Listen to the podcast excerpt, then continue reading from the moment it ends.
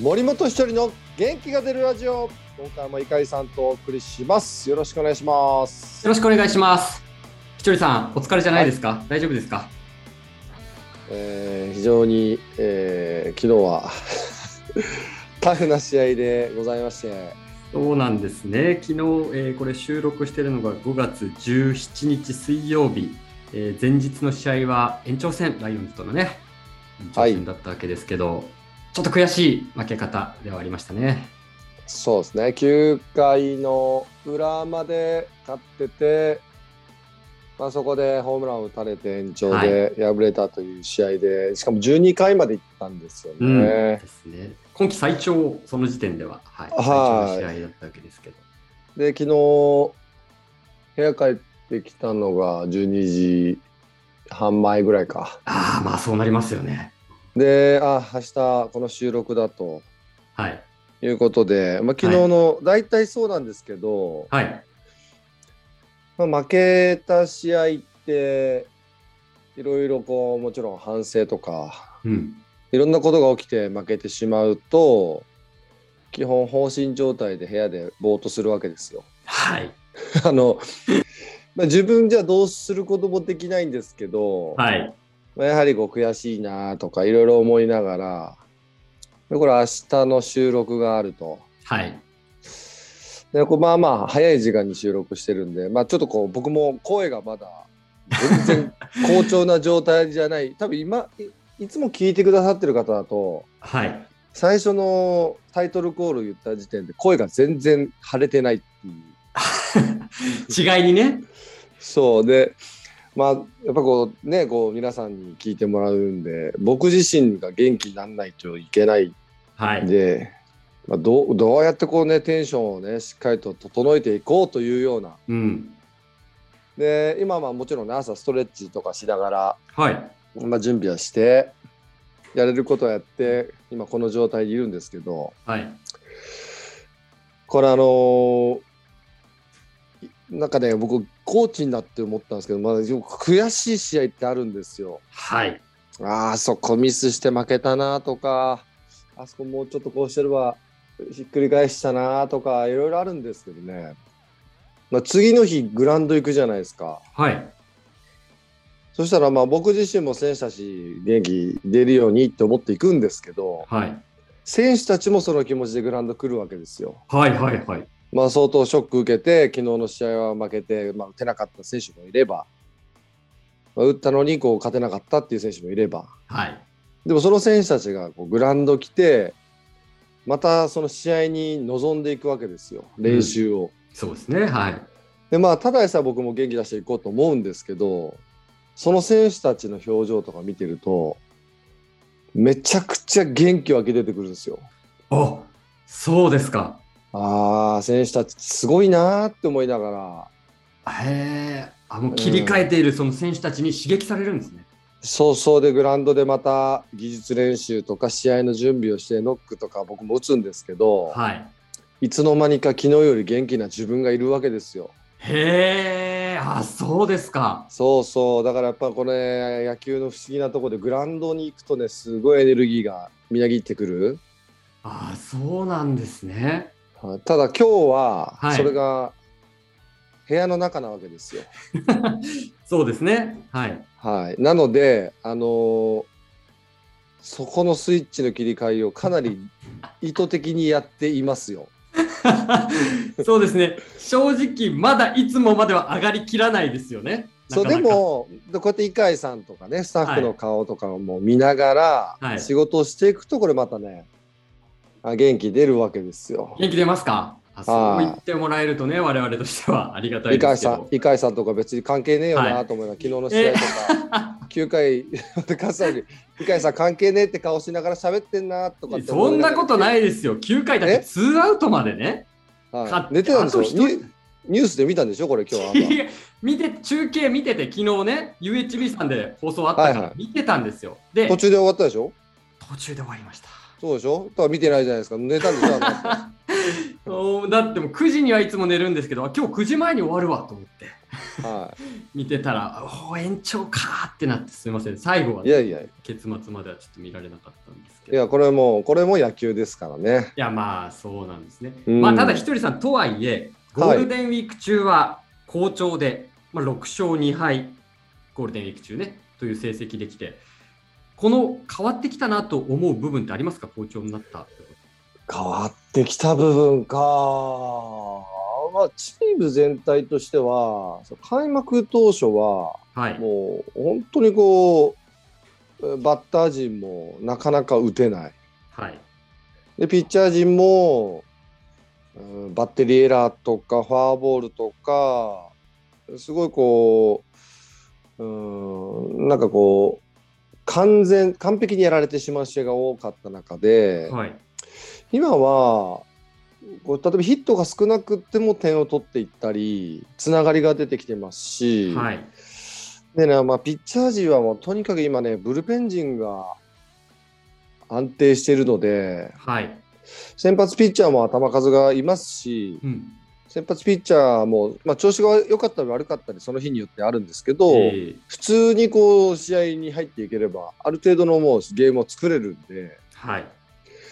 なんでまあすごくいい試合が増えてきてますよね。いやーそれからやっぱり得点も取れるようになってるのかなと思うんですけど総得点が一時12球団の中でもトップに、ねはい、立ってましたけどだからこの打率もね低いんですよね、まだね、チーム打率は。はいえーその中でこれだけ点取るってことは、そのまあ、つながりとか、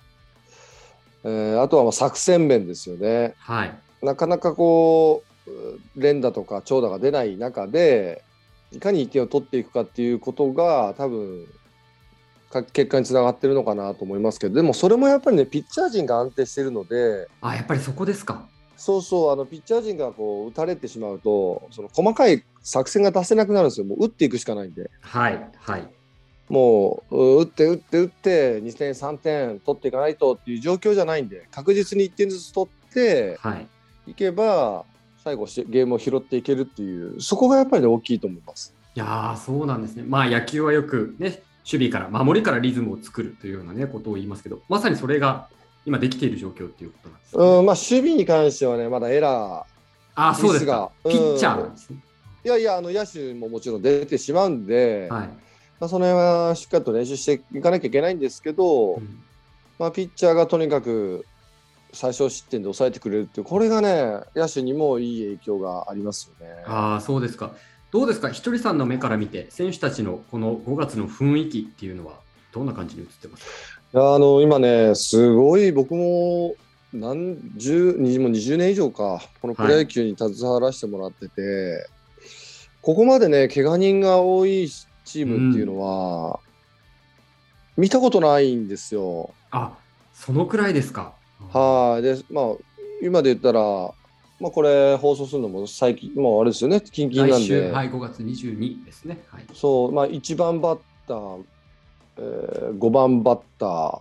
まあ、4番か5番はクリーンアップですよね、打つ人はいが。はい、で、うん、クローザーがいない。ってなると、うんまあ、相当やっぱりね、これは苦しい。で、他にもいろんなね、選手、怪我してしまってるんで、はいまあ、だからその中でよく戦えてるなとは思います、ね。ああ、怪我人の多い中で、は代わりに出た選手たちの、まあ、が頑張りというかい。、そうです。だから、はいまあ、1、2軍試合やんなきゃいけないですけど、2軍はもう、選手がもういっぱいいっぱいな状態で試合やってるんで、えなんで、まあ、これ、怪我人が戻ってきて、どうなっていくかっていうところだと思いますえそね。うですね、まあ、でも戻って、逆に言うと戻ってきたらっていうね、期待みたいな部分もファンとしてはしてしまうんですが、もちろんです、もちろんです。そうですよね。 6月ぐらいになってくると、結構なメンバーが揃うと思うんで、はい、まあまさに交流戦ぐらいから上げていければいいかなと思いますけどね。ですねそれからひとりさん、はあい、の新庄監督プロデュースの斬新なユニフォームを着てね、は5い、月13、14のロッテ戦、それから16からの西武戦、望んでますけど、あのユニフォームはいかがですか、しひとりさんとしては。どうだろう、なんか、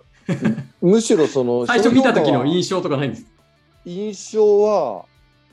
派手ですよね。 かあひとりさんもやっぱ派手とは思ったんです派手だし、あのね、あボスもね、好きな、こう、カラーと、はい。なんだろうな、バランスというか、うん。あの、ああいう感じ好きなんですよ ね。イメージありますよね。黒、そうそう赤、基調で、あそのうそう襟。 ユニフォームであの襟ってすごいですよね。でもね、これ、襟って、あの、ボスがね、現役時代に襟付きのアンダーシャツだったかな。いそれで、一回お叱りを受けたことがあって、あ、お叱り受けたんでしたっけダメですよって、それはアンダーシャツをみたいなはい感じで、襟付きダメですよって言われたんですけど、はい。あれ確かアンダーシャツだからダメだったのかな。僕もあー僕もその辺細かいのよくわかんないですけど。はい。はい。であのまあ去年ねあのベイスターズがはい。期間限定で襟付きのねユニフォーム着用しやたんっですてましたね。はい。で僕はねその時思ったのはあなんかこう時代がはい。進むにつれてはい。あの時に新庄さんが襟付きの何かをこうね着たいっていうものがついにこうなんか追いついてきたみたいな やっぱり新庄さん、先行き過ぎてたと。そうだから先にねもういろんなことをやっていきたいっていう方ですからはい。でその思いもあって多分今回プロデュースの時にこう襟をつけてやったと思うんですけど、うん。まあでもなんかあの足長く見えるし、うん。なんかネットで見たら賛否あるとか言うけど、はいはい。まあ僕の周りは結構みんなかっこいいっていう方が多いですね。いや、そうですよね。いやひちょりさんもそうですし、新庄さんもやっぱりさすがに似合いますよね。足長くてスラッあとあしそうてるですかあーありがとうございます。非常そうにそうだ選手たちもみんなねなんかえー、っていうここれユニフォームっていうぐらいのはいはい。衝撃あったみたいですけいやど。でしょうね。そうそう、来たらみんなかっこいいじゃんっていう感じですけどね。そうですね。いや、着こなしは多分めちゃくちゃ難しいと思うんですけど、でも新庄さんもあの V のね、襟元の V のデザインはシュッと見えるように、ちょっとぽっちゃりしててもシュッと見えるようにとか、やっぱり見た目のこともね、しっかり気にされてデザそイうンさそれうている。あの、斎藤幸輝君っていうね、ははいい、はい、ピッチャーですね。オリックスから入ってきた選手がいるんだけど、はいまあ、まさに昨日投げたんですよ、最終回。はい。で、彼ね、北海道のどこ出身だったっけね、北海道出身あで、そうですね。あの北昇高校出身のピッチャーですね。はでい。彼ね、もうめちゃくちゃ似合ってて、はい。あの伏見君と喋ってたんですけど、はい。あいつさ、あのまま成人式とかでいそうだ よな、派手な格好して、来た、ユニフォームで来たやついるな、みたいな、 すごい似合ってたな。確かに、確かに斉藤選手似合ってる方かもしれないですね。ぜひあのこれ聞いてる皆さん斎藤幸喜あの新庄さんデザインユニフォームはい。見ていただきたいですね。昨日何日だ5月の16。 16日のはい日投げてるんで、はい。ぜひ見てほしいなと思いますけどそうですね。新庄さんも今後もこのユニフォーム着て成績好調なら着る可能性もあるというふうにね、なんか言ってたということで、スポーツ紙には出てましたんで。いやぜひぜひもう一回着るためにはね勝っていきたいですよねそうですね。ぜひ。いやそういろんなチームでもはい。その期間限定のユニフォームま確かにライオンズがはい。その期間限定で赤いユニフォームだったかな着た時にねはい。すっごい好調でやっぱり着たんですよね後ああ、半ぐらいそうですか。そうそういうこともあるんで、はいまたぜひこのユニフォーム着て、えーまあ、終盤でもいいんでね、やれるように、そまあうでしっすかりやりね。たいと思います。そうですね。やっぱり見られる意識みたいなものもね、もしかしたら大事なのかもしれないですね。はいということで、今回もあー井上さんとお送りしました。ありがとうございました。ありがとうございました。